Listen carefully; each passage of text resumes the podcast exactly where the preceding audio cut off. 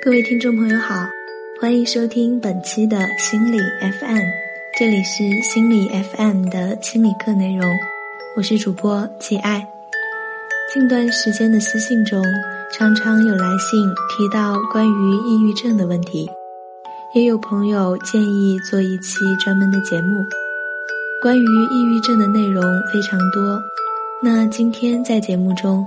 喜爱主要和大家讲述两个比较重要的点，一个是抑郁症本身，以及它与抑郁症状的区分；另一个就是我们如何对待患有抑郁症的人。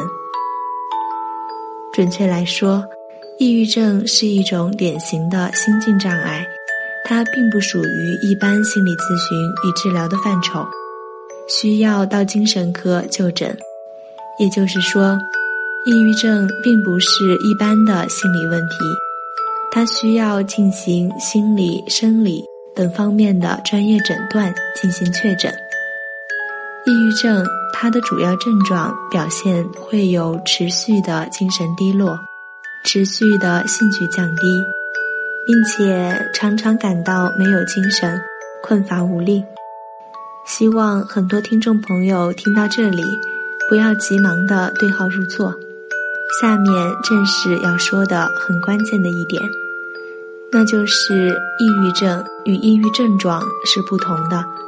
实际上，我们大部分人在平日的生活里都会出现抑郁的症状，我们会突然觉得心情非常低落，可能会不想说话，也不想做任何事。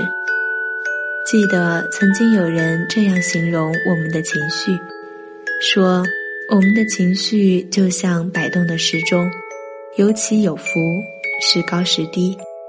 但正是这样的摆动，才有平衡，才有周而复始的延续。如果有一天时钟不再摆动，那么它也停止工作了。所以我们会有情绪高昂、愉快的时候。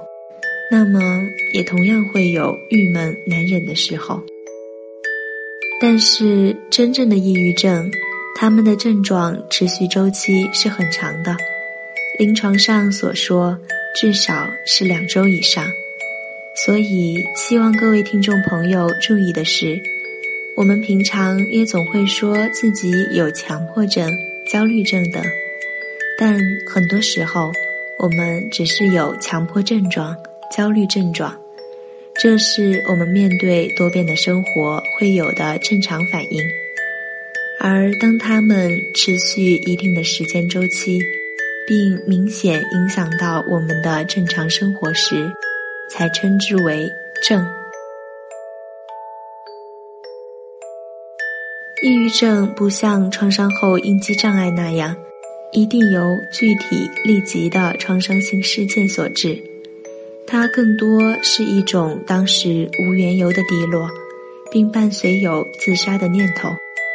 所以，真正患有抑郁症的人实际上也是很危险的，因为在那一刻，他很难控制自己脑海中的念头，而被无限放大的负性情绪包围，置身于无人的黑暗中。那一刻看到的是无限的绝望。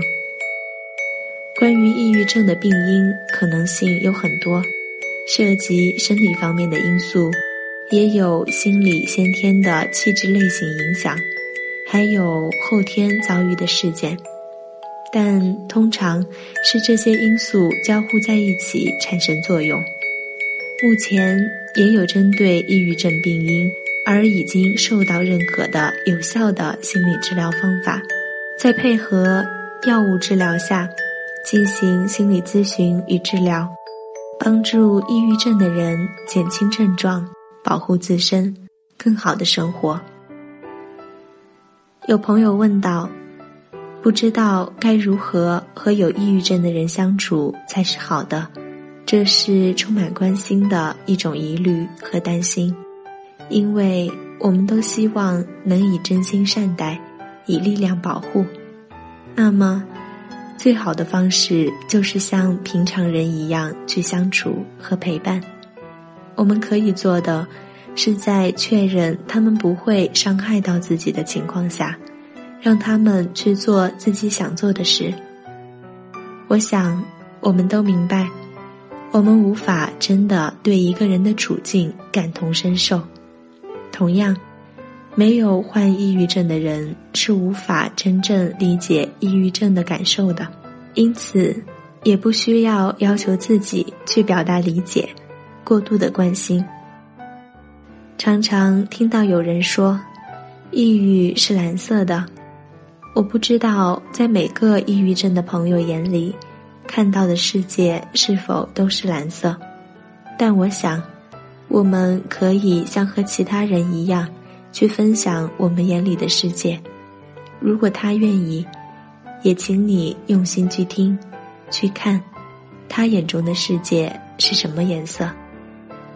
我只是相信，透过心看到的世界都是美好的。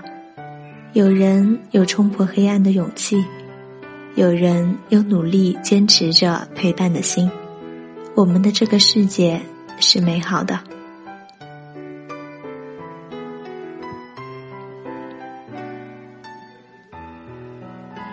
以上就是本期心理课的全部内容。